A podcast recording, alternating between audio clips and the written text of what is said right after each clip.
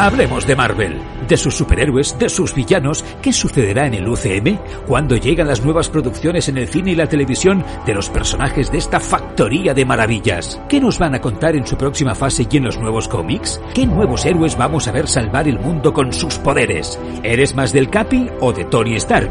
¿Spidey es el mejor?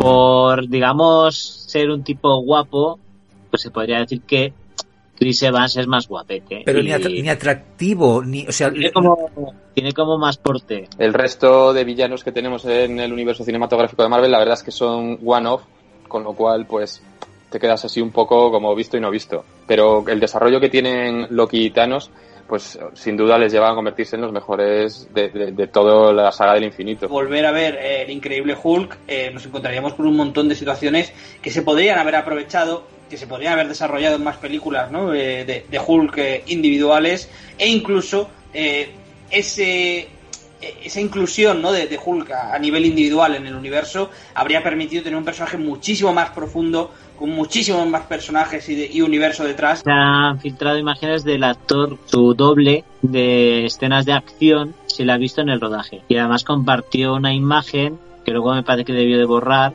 con el actor que también dobla en las escenas de riesgo de Tom Holland. Marvel Talks, noticias, novedades, rumores, súmate a este poderoso equipo todas las semanas. Conviértete en un miembro más de Marvel Talks, una producción de Apcas.com.